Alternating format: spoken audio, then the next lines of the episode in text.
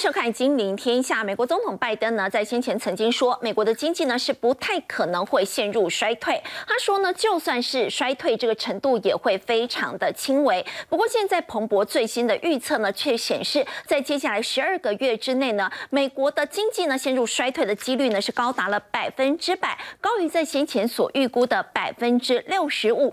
美国的经济呢虽然面临到衰退，但是对外呢还是积极在去中化。而全球被动元件。MLCC 的龙头呢，村田就说，那么在美国对中国大陆寄出了新一波的出口管制之后呢，现在美中脱钩的速度呢只会越来越快，所以村田呢也建立了一个双重供应链，要来分散风险。另外还来关注的是呢，在现在股市下跌的一个情况也蔓延到了房市，在最近呢降价求售的案件呢可以说是越来越多。那么也有专家说呢，今年第一波的房价初始下跌潮呢是已经开始了，那么在接下来会有更多的溢价空间吗？我们在今天节目现场为您邀请到资深分析师谢承业，大家好；正大国关中心兼任教授汤少成，大家好；台经院研究六所所长吴梦道，大家好；以及资深分析师林有明，大家好。好，陈英，我们看到美国的经济真的这么惨吗？现在呢，嗯，彭博最新的预测竟然说，接下来在一年之内哦，陷入衰退的几率是百分之百。难道我们要进入末日倒数了吗？因为彭博这么大的媒体，既然斗大的标题谈到美国经济衰退的几率八十九十，不是一百一百的意思，就是告诉你完美的衰退风暴直接要来临了。是，而且他做的这个报告。这个是由他们的经济学家所做的这个报告，当然从现在开始到未来十二个月，衰退几率高达一百趴，这是非常的吓人。当然有人说，那十一个月呢？十一个月也高达七十三趴，但是在之前做，我先讲哦，一百趴在之前做是六十五，哎，表示几率不断的在升高，七十三趴，十一个月衰退七十三趴，之前做是三十趴，也就是说，随着时间的进展，衰退的几率不但没有下降，而且还在逐步的升高。在这个情况下，美国的经济智商会也针对了企业做一个调查，因为企业者他对于景气的敏感度，我或许会更高，所以就问了大家：哎，既然跟彭博所做的经济学家所做的报告不谋而合，因为有九十八位、九十八趴了，因为他访问一百三十六位嘛，有九十八趴认为会衰退，明年一定会衰退，这是一个很可怕的一个现象。当然，能说那衰退的状况是如何？呃，或许八成的人，八十一趴在去年认为温和，哎，八十五趴，现这一次他又认为再提高了，因为上一次调查第三季，这一次第四季再问一次，他说八十五趴是说温和衰退，而且还好啊，大家觉得好像也是温和衰退，可是如果我们仔细去看严重衰退的一个比重，在第三季调查的时候是十二趴，是好，到了第四季变十三趴。又往上提升，他越看越悲观，越看越悲观。未来一年到一年半，你到底觉得会不会衰退？会啊，或许他觉得温和衰退只是他一个想法，但动作呢？企业呢？有没有感受到这个衰退？那面对这样衰退的风暴，企业已经开始在悄悄的裁员。为什么？你看 Inside 他做的这个报告，微软。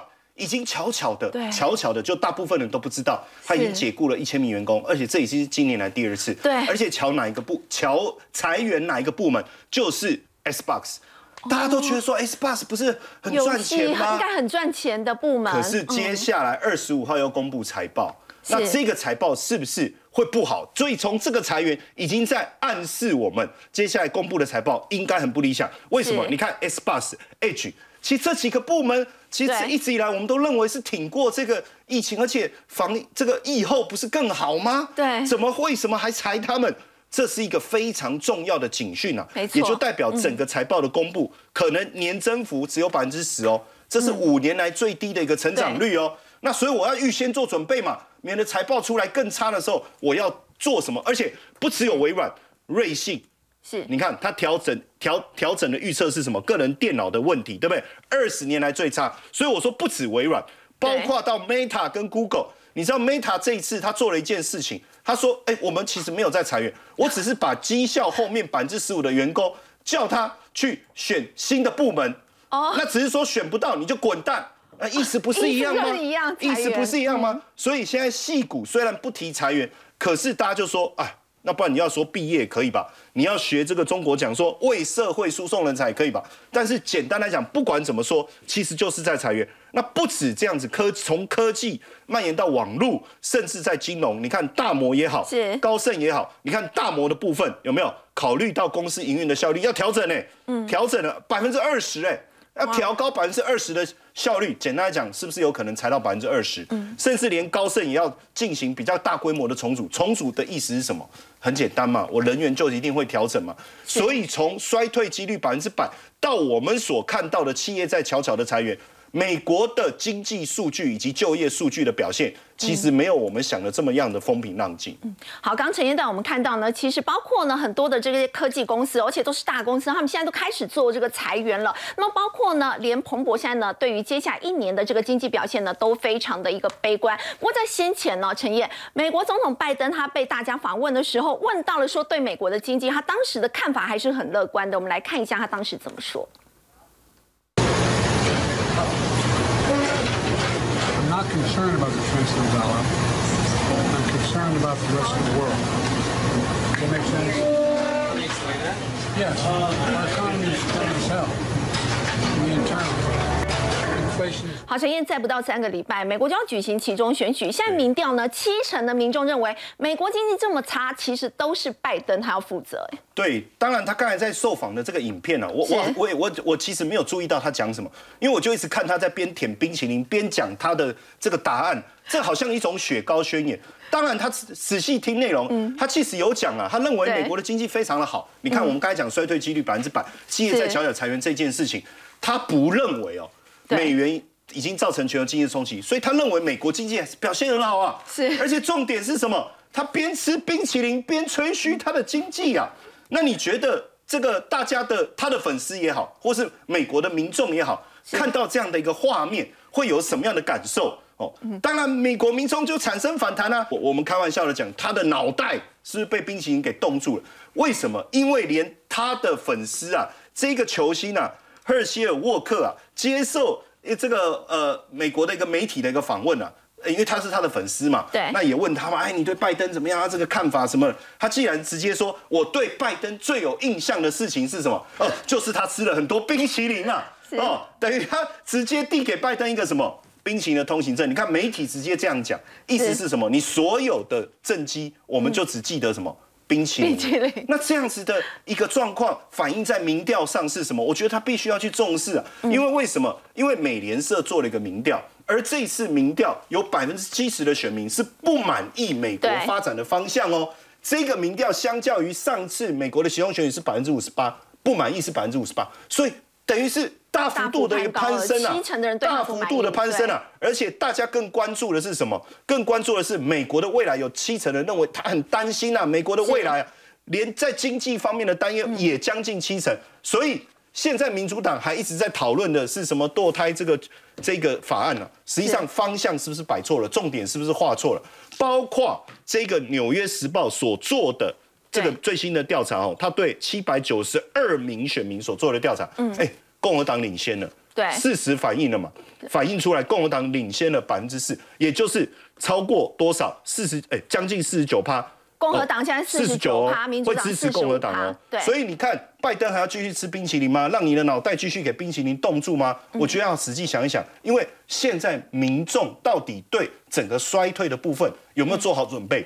如果没有做好准备，你。美国的政府要怎么去处理这件事情是很重要。为什么我说很大多数人民众可能还没有做好衰退准备？我们来看一下 CNBC 这个报道，因为他做了这个报道，他谈到一件事情，因为美国这一段时间以来，哎，这个通膨很严重，四十年来最严重，然后美股也崩崩跌了九兆，嗯，那这件事情对大多数人来讲啊，对，今年已经跌了九兆了，没错，OK，然后疫情啊也给我们生活带来很大的痛苦，OK，好，所以这个 Bank Ray 就问。这个做了一个问卷调查，说那你们对衰退做好准备了没有？那这个访问调查当然包含很多世代，包含历世代、千禧世代等等哦，就 X 世代都做了调查。结果这个调查的结果发现，既然 Z 世代有高达四成哦，对，没完全没有对衰退做好准备。十八到二十五岁的年轻人，年轻人他完全没有。好，那你说啊，那是年轻人嘛？可是你再去看哦，包括这个千禧世代，甚至到。这个婴儿潮这个部分，其实都有三分之一的民众还没有为衰退做好准备。所以你看哈、哦，这个 Bank Rate，因为这次是他们做的这个调查，他的分析师佛斯特也特别讲到，为什么大家没有做好衰退准备？因为一开始的时候，疫情的时候啊，真的大家很努力，很害怕去做了准备，然后现在通膨哎非常高了，面临的衰退风险了，这都没有问题，我们都知道。可是为什么没有做好准备的原因是什么？这个是那个卡内基美容大学对这个行销学副教授啊，Jeffrey Gallagher 他所说的，他说因为。我们过去两年半以来，已经花了太多时间在应付这些疫情、疫应付情这些是通膨的一个问题，所以我们已经累了。嗯，我们已经累了，也就是说，我对于衰退的这个感受已经疲劳了。嗯，我没有办法再应付了。那你拜登知不知道这件事情？你看，衰退疲劳，也就是说，大家完全没有为了未来。就是做好任何衰退的准备哦，是。那甚至说哦，那你有没有多减少一点消费啊，多存一点钱呐、哦，多做多做一点点这个这个呃未来生活应应的救济金啊？没有，是。很多人都没有做这件事情。你看比重相当的高，对。比重相当的高，所以代表大家对衰退这件事已经疲劳。那你拜登在做什么？嗯，吃冰淇淋，这就是他的雪糕宣言。好，刚刚陈燕带我们看到呢，是在美国现在所面临到的这个经济困境，现在呢认为美国经济会陷入衰退，这个比例呢可以说是越来越高了。那么大家呢也非常担心，在接下来呢可能美国的经济还会面临到这个硬着陆，就要请教吴所长了。那么在过去的这个历史经验来看呢、美国经济如果说真的面临到硬着陆的话，它的影响范围会有多大？这个时间会持续多久？是，我想我刚刚完全认同陈燕说的哈，因为我觉得真的美国民众还没有做好迎接衰退这样的准备，甚至连联准会。好，这种所谓的首首要的国家的货币政策机构，他还在试出劳动市场非常非常强劲这样的一个说法。他认为衰退也许可能只是一个短暂的，它的影响冲击不会啊。但是我要提醒你，你有没有发现，他其实他自己在上一次的联准会会议记录，他已经提到，明年的美国的失业率会来到四点四 percent，跟现在三点七 percent 相比，大概多了零点七 percent 左右。这个零点七 percent 代表什么意思？我可以告诉你，这代表美国接下来可能就有一百万人以上的失业率。如果从他现在大概有一点五万的非农失业人口来算的话，是你要去想一下哦，一百万的失业人口代表的含义是什么？它不是只有个人的失业而已啊，嗯，它代表是整个家庭。那个家庭如果假设这种扩大的时候，它对社会、对经济的影响是非常非常大的。是为什么我前面要讲这个？其实大家不要忽略这种经济衰退对美国可能带来一个冲击，嗯，因为现在看起来这个迹象越来越越加的明显。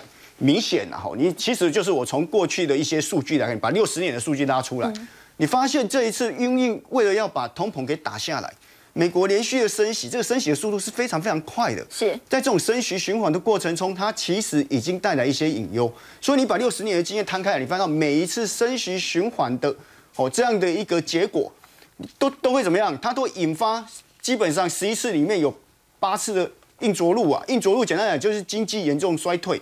哦，那大软概着陆只有三次对，软着陆有三，简单来讲，软着陆三次，其实说软软着陆跟硬着陆最大的差别是在于说，基本上吼、你硬着陆基本就是会给经济严重衰退，但软着陆也许可能在经济衰退的过程中失业率不会大幅的拉升。哦啊，它三次的软着陆的一个风险。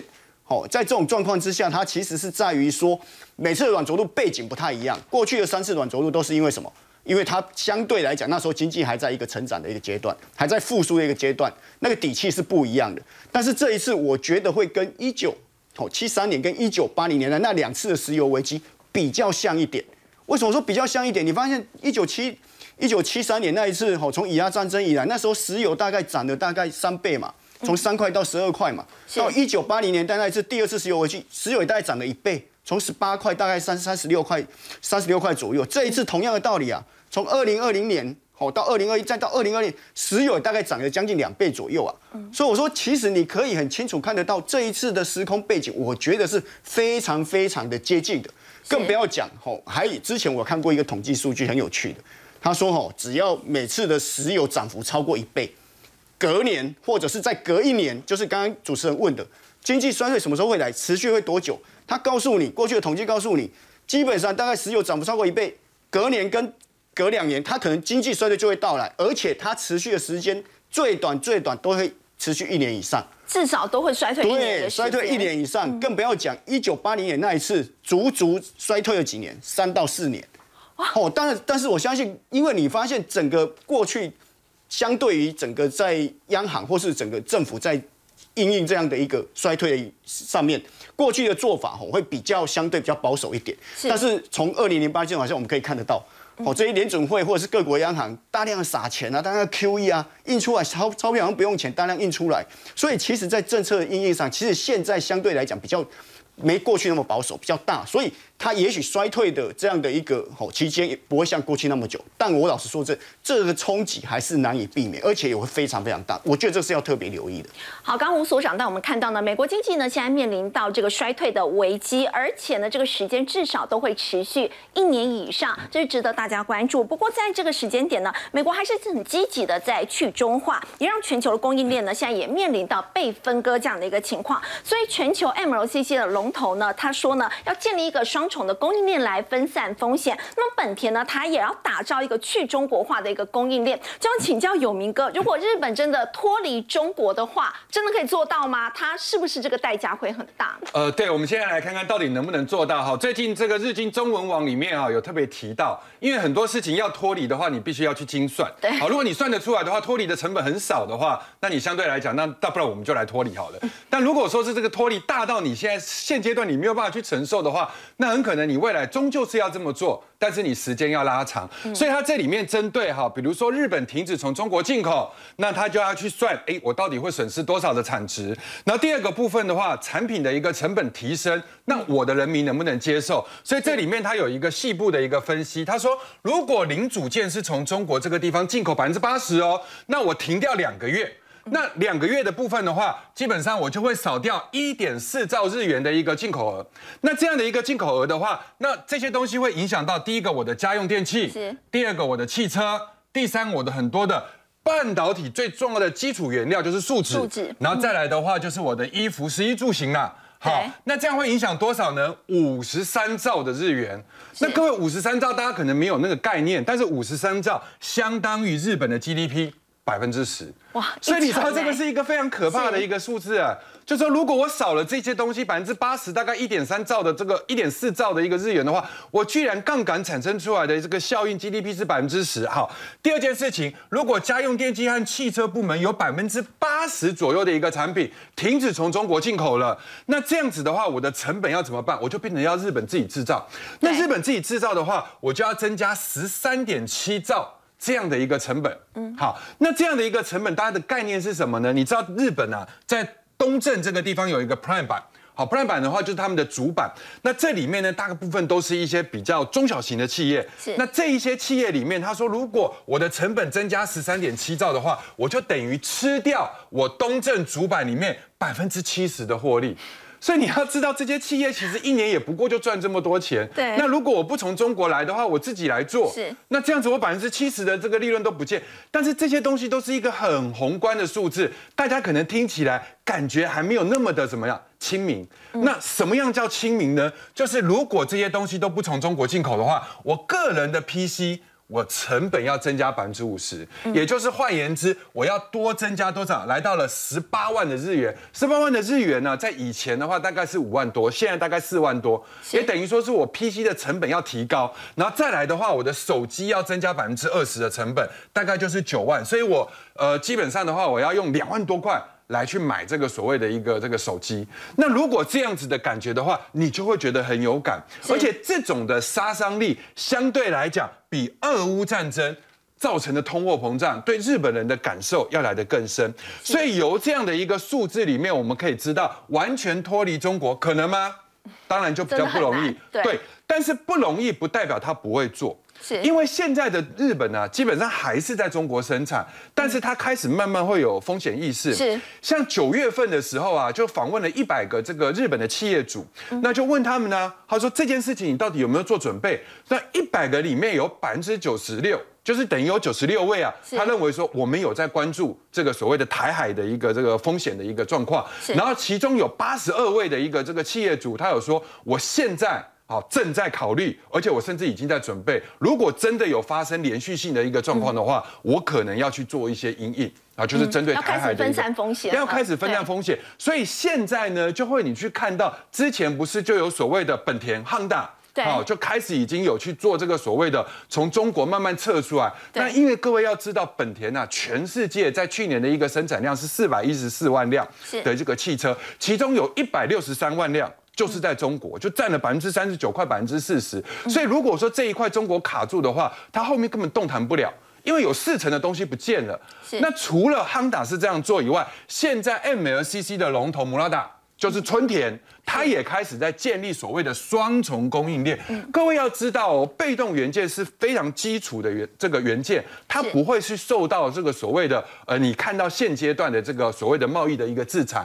但是我不能不做准备啊。因为一叶知秋嘛，如果未来要的话，我怎么办？所以现在全球被动元件 MLCC 的这个摩拉塔的社长叫做中岛规矩，他就开始表示。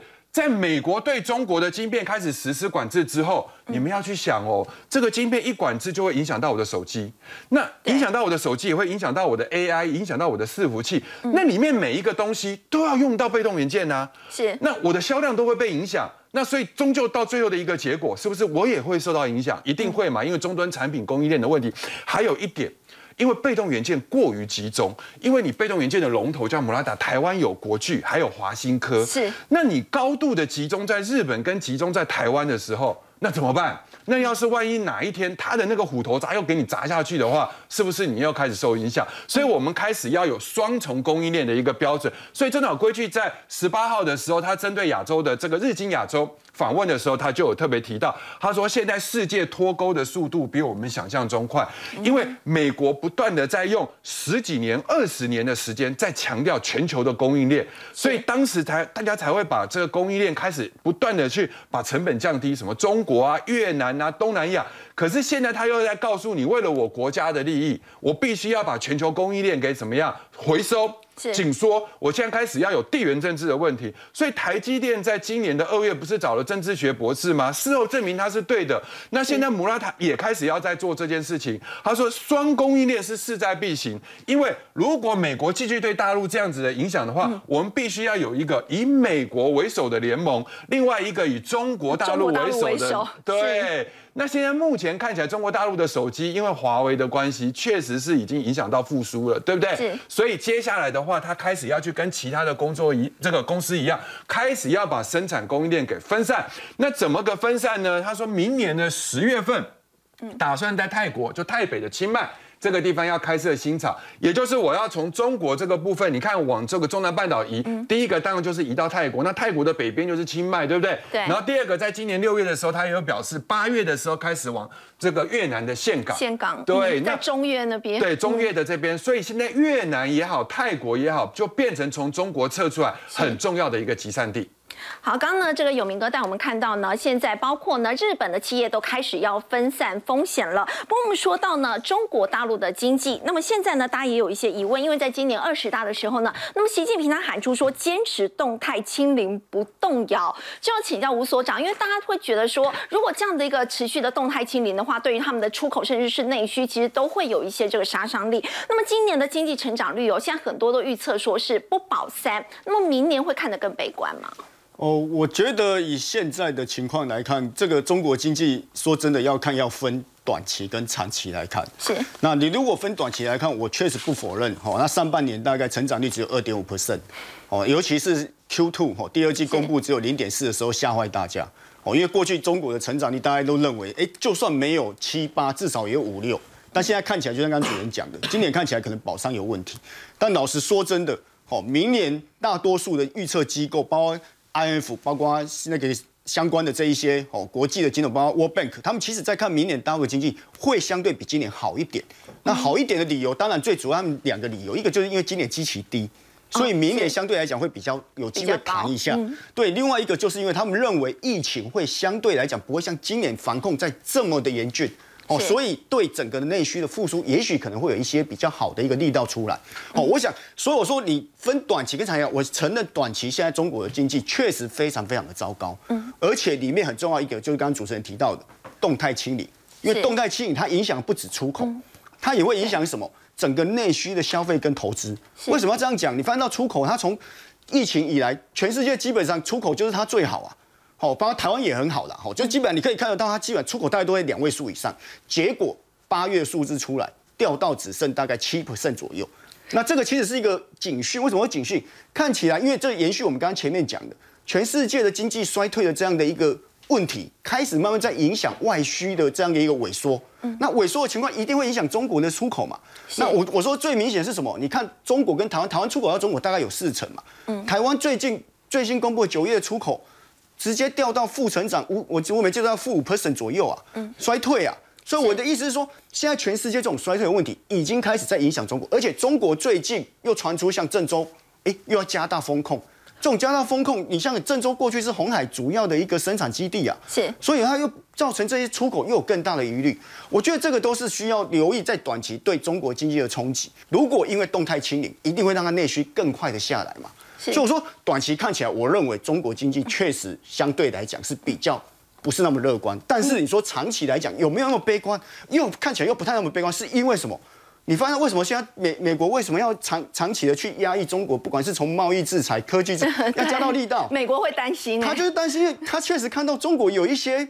嘿，在比较，我们常讲，他以前叫做跳岛式或是跳蛙式这样的一个，哦，就是我想，我被你钳制的，我先我先不研发，我我我找那些可能可以超越你那些技不管是从过去的五 G，哦，或是一些所谓的，包括这次美国要进中国，像这种人工电脑、这种量子电脑，哦，或是像一些未来比较高科技的一些放电动车，这些中国就是我我想，我就我这些不会被你卡脖子，我就先发展啊，所以美国会担心啊。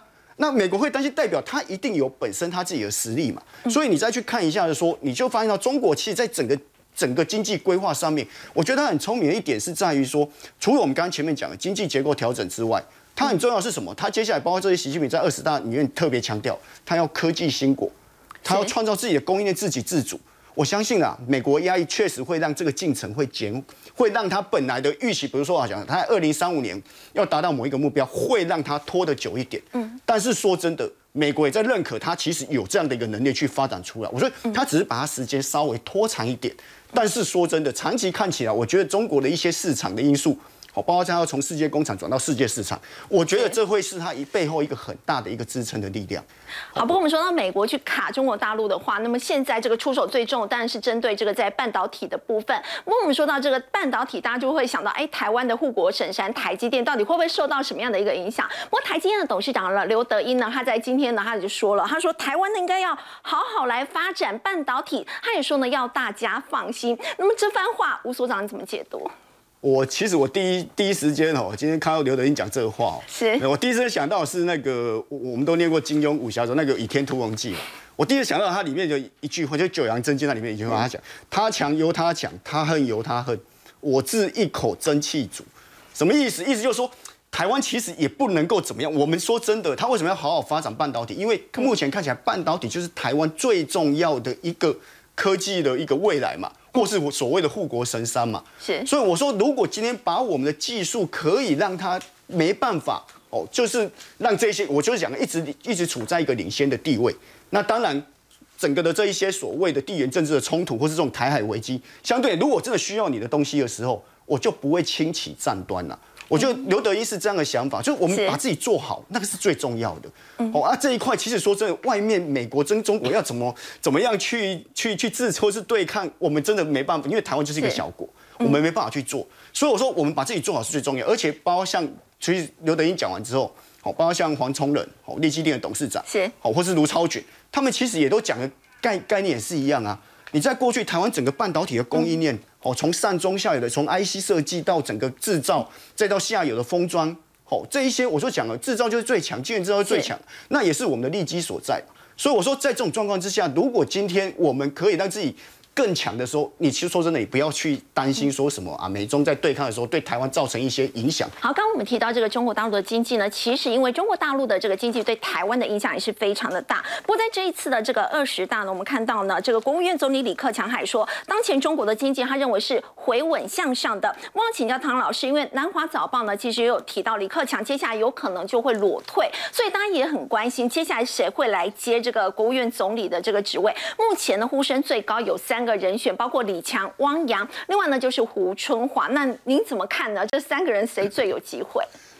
呃，要来判断一下这个中共的这个人事安排啊，其实是非常非常复杂的一个问题啊。不过我把它浓缩起来，有三个标准啊。是第一个派系平衡啊，第二个年龄限制，第三个信任程度。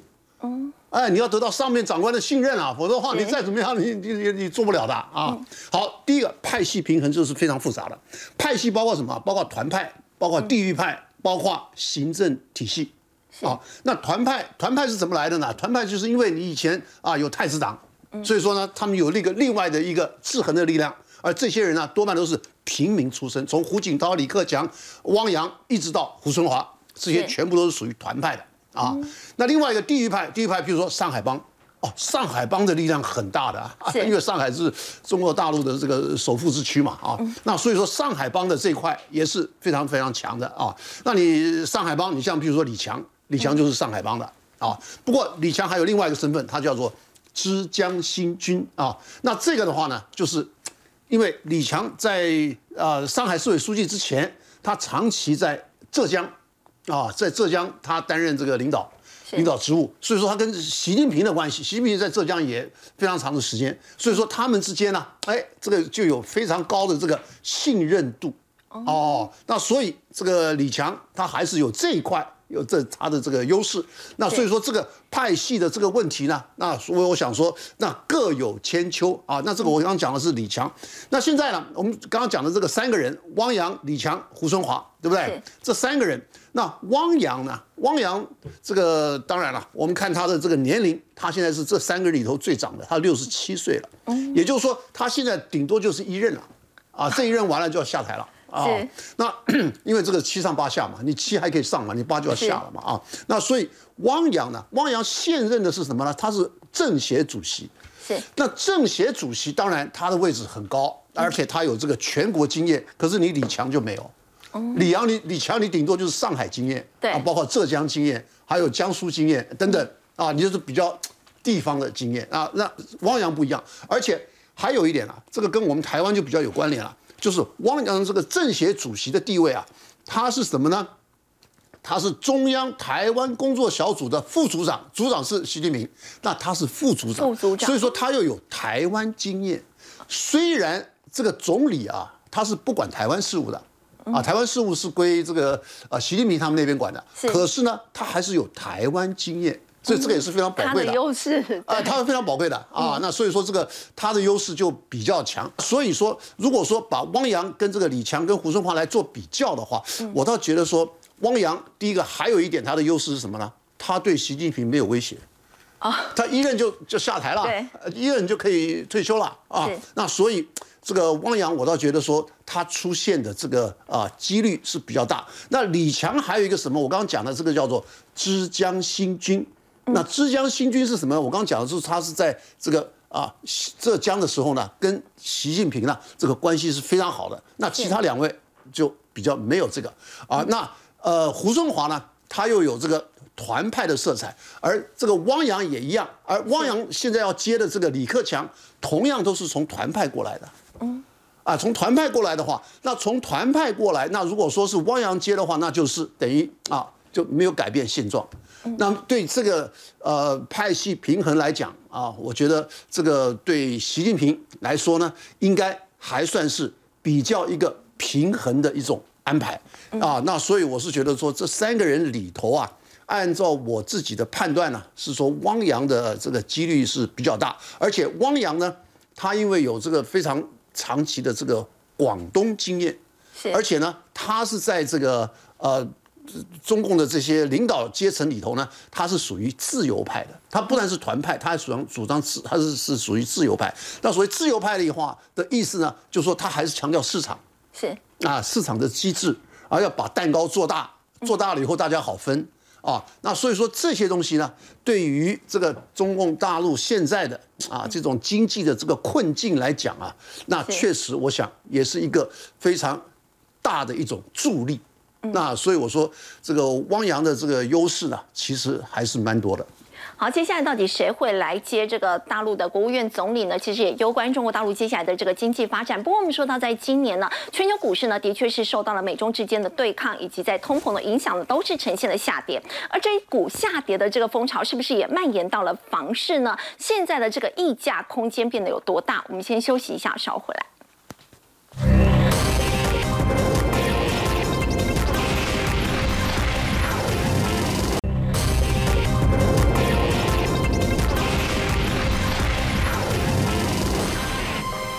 年以来股市下跌的这个风潮，是不是也蔓延到了房市呢？在这个阶段加入我们讨论的是不动产公司的总经理叶国华，叶总好。主持人好，大家好。好，请教叶总哦，在今年我们看到呢，其实，在新竹地区有三成的民众呢受到这个股市下挫的影响，他们买房子的计划都现在是有暂缓这样的一个情况，而且甚至还有专家说，在第四季哦可能会见到预收的价格开始修正，甚至说房价的初始下跌潮已经开始了。是的，这个是其实是蛮严重的。我们首先从这个最近的股市的下跌看到，就是说很多股市小白，对，因为投资股市，然后因为股市下跌，所以他的资产缩水了。嗯，而这个缩水，在过去呢，如果股市赚钱，接下来就是投资房地产嘛。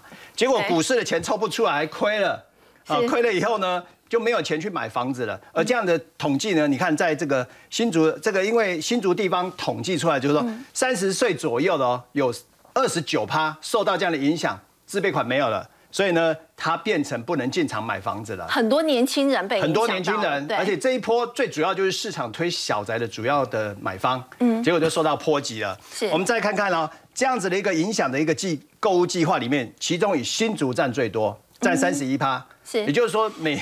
每三个左右大概就有一个会受到影响。那双北呢，新北跟台北市呢，就大概二十五趴跟二十一趴。这是什么样的一个概念呢？我们其实哈，从最近的市场的成交量，我们看到，嗯，大概从五六七八九就统计到这四个月，是，其实六都平均的交易量大概少了，从三成四成到五成都有。我们少了一半啊！对，我们从上市的房仲公司的这个所谓的绩效的表现，你可以看到，它最多萎缩，就年增率减少了五十六趴。是，对，那四十趴、三十几趴的比比皆是。所以这件事情其实它就酝酿了房价初始下跌潮的一个气氛就出现了。嗯，所以我们看到呢，其实。这个降价的一个部分，部分的建商，我们刚才讲到这个不二价要降价的这样的一个模式，第四季会不会修正？现在是这样子，现在是一种推挤效应。什么叫推挤效应？我们看到这里，今年的前两年哈，今年二零二一年、二零二二年跟二零二一年的比较年增的部分哦，嗯，这样子前三季台北市你看还正成长十五趴，是，然后新北市呢负成长哦七点三趴，对不对？另外一个负的是谁？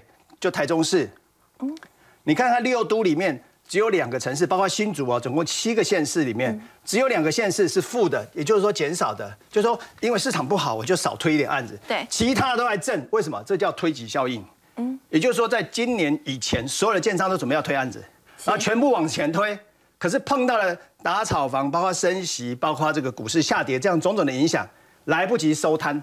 嗯。价钱也不会降，然后就推上来，你看到都还是年增的户数都是正成长，而这件事情到目前都没有停嘛。嗯，你认为建商会降价吗？应该开始会松动了吧？它一定会撑完今年啊，今年还不会降，所以今年还不会降，它一定会撑完今年。可是我们刚刚从所有的中古屋看到，它成交的量已经萎缩了。嗯，到了这些房子呢，推挤上来，小白又不满。房市小白和股市小白又开始了降低他购物的计划。嗯，这件事情它酝酿在明年开始呢，就会产生的所谓的，你如果没有做价格的调整，事实上你是不容易卖出去。那如果以六都来讲的话，哪一个地方 目前可能价格是最快松动？主持人问的很好，这个就区域的问题了。嗯，因为过去这段时间，其实双北在一百零三年到一百一十一年的这个期间，其实房价没有什么波动。是你看到房价并没有大幅上涨，没有大幅的下跌。可是这六年来。不得了的，什么高雄啊、台南、台中、桃园是涨翻天的。对，所以依序呢会调整价格的这个这个比例呢，跟户数推出来的户数啊，我其实我认为最多的是台中啊。哦。啊，台中的量体是最大的。对，它量那价格的生长也是最高的。下一个是台南。嗯。啊，各位要知道，如果没有这一次的这个所谓的这个。这个打炒房打什么？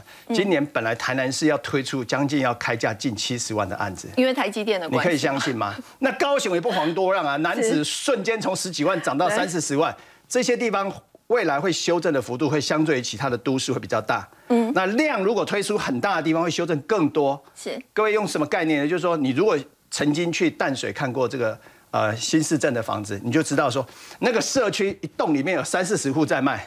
就告诉你说，千万 千万不要随便表现出很喜欢的方的样子，一定要议价啊，那个幅度可能会真的超过我讲的十好，我们再看下一张哦。不过我们说到呢，其实现在大家预算缩水了嘛，我们刚刚有提到，那所以很多人就会去买总价比较低。在过去我们说这个主流这些年就是两房嘛，但是现在听说还有这个十五平以下的也卖的特别的好哎。现在小宅是趋势了吗？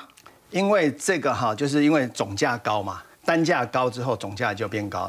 那对许多这个年轻人来讲，买房子非常不容易。为什么呢？第一个叫做所谓的房价比比较高嘛，是，尤其是在台北市啊，十六七年，啊怎么买？不吃不喝十六七年才能买到房子，所以它总共呢，比比如说以前像我，像我早期我买房子，我都设定三十平到三十五平。对。现在哈不好意思，才经过三十年，不到三十年，二十几年，你看缩水到剩一半，十五平。嗯。为什么？因为总价要降一半嘛。是。那。确实是这样，因为总价的关系，造成了只得购买小宅。嗯，那这样的部分呢，在台北市，你看小宅的部分，十年前啊，二零二二跟十二零一一这样十年比下来，你看以前只占十四点五趴的这样的一个成交的总量，哇，现在比例到了二十六点九。比如说下一个呢？比例比较高的是这个二十，就台中嘛。台中的话，你看大概五户里面就有一户是小平数的这样的一个房子。那如果说你把平数拉到二十五平，嗯，二十五平的话就两房嘛。是这样的房子会占比各都大概会占到五十趴。嗯，也就是大家真的都是买小的。那台北市买十五平，可是到台中、高雄啊、台南就会买二十五平左右上下这样的一个平数。第三个就是因为总价呢，小宅的总价比较低，所以在精华区里面呢比较容易吸引到买方的一个青睐，这样子。好，刚叶总带我们看到的是在房市的部分，当然大家都希望买房可以买到呢不会下跌的这个房子哦。同样在股市也是这样，在现在呢整个市场比较悲观的氛围之下，还有没有哪一些比较抗跌的族群呢？我们先休息一下，稍回来。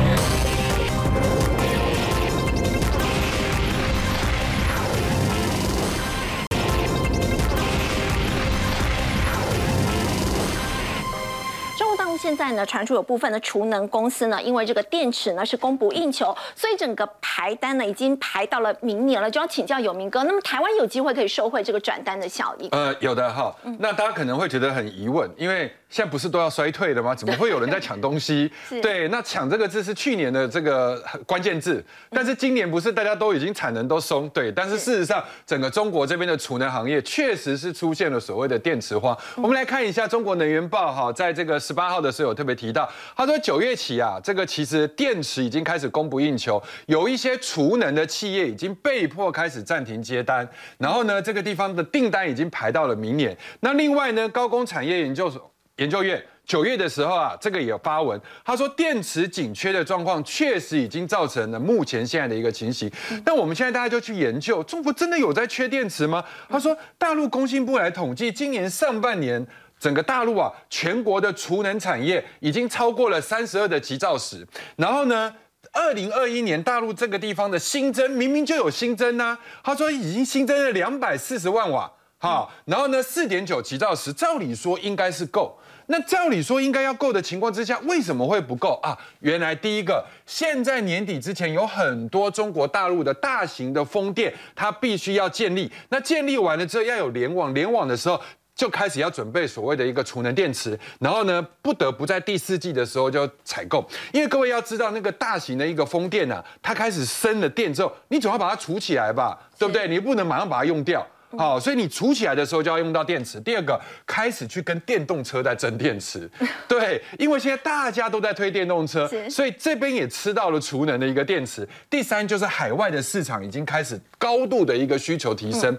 那为什么海外的市场会提升？很简单的一个道理，第一个，美国是不是在推所谓的能源基建？是，对。然后俄乌战争之后，欧洲人开始觉得天然气我已经北溪一号、北溪二号都被绑手绑脚了，所以这个地方我必须要开始加速我。所谓太阳能的一个部件，那太阳能的部件，我当然就需要所谓的储能电池，所以这些东西夯不啷当加起来，都会造成储能的一个需求。所以今年美国的上半年度增加的一个部分，分别啊，不管是在所谓的装机量两百一十二万五千这个。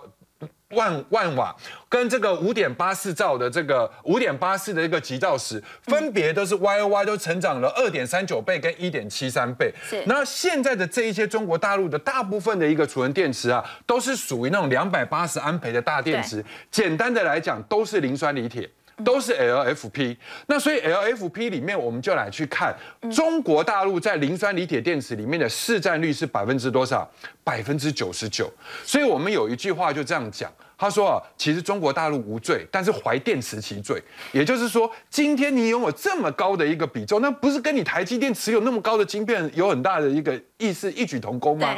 对，所以现在美国人当然要宰你啊，因为。我现在不能宰你，是因为我特斯拉在你中国这个地方有电池厂。可问题是，你的电池高度集中的情况之下，我下一波一定是拿你来祭旗。是对，所以台湾这边的一个商机就会出来，因为你高度集中在中国大陆的时候，台湾这边的包含台塑、包含台泥、包含红海集团，他们就开始去想到下一步，我们终究不能受制于中国，所以我们必须要开始建立自己所谓的超级电池工厂。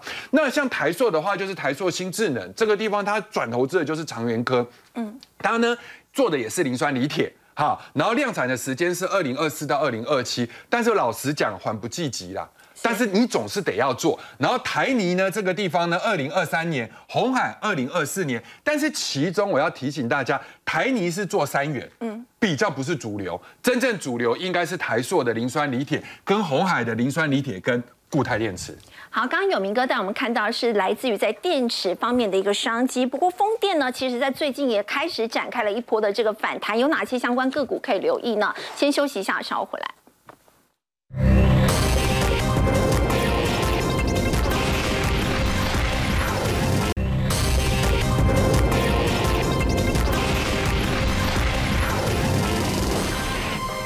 智慧能源周呢，在今天开幕，要请教陈烨，有哪一些相关的个股可以留意的？好，因为呃，这一次的智慧能源周是外贸协会跟 Semi 主办的，里面的主题我们就发现，除了呃刚才讲到的光电之外，还有风电的部分哦，储能也有哦，就刚才讲到的储能也有，但是风电这个议题啊，大家要特别去关注哦，为什么？因为这一次参展规模较去年成长了四十三趴整体，而当中的风电也最近的所有的媒体。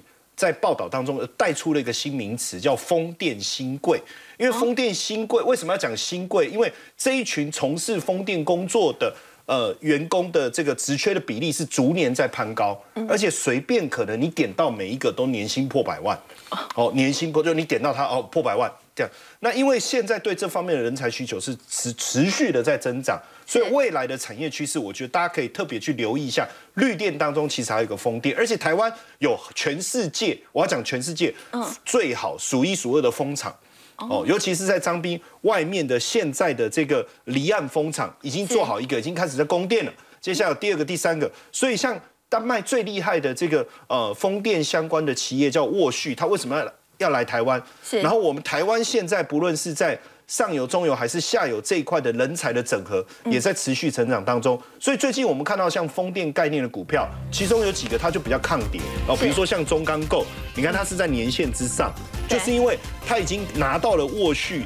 我们讲这个离岸风场的订单了，它专门做水下的基础的订单，因为外海嘛，你的风浪。这个浮浮浮沉沉的。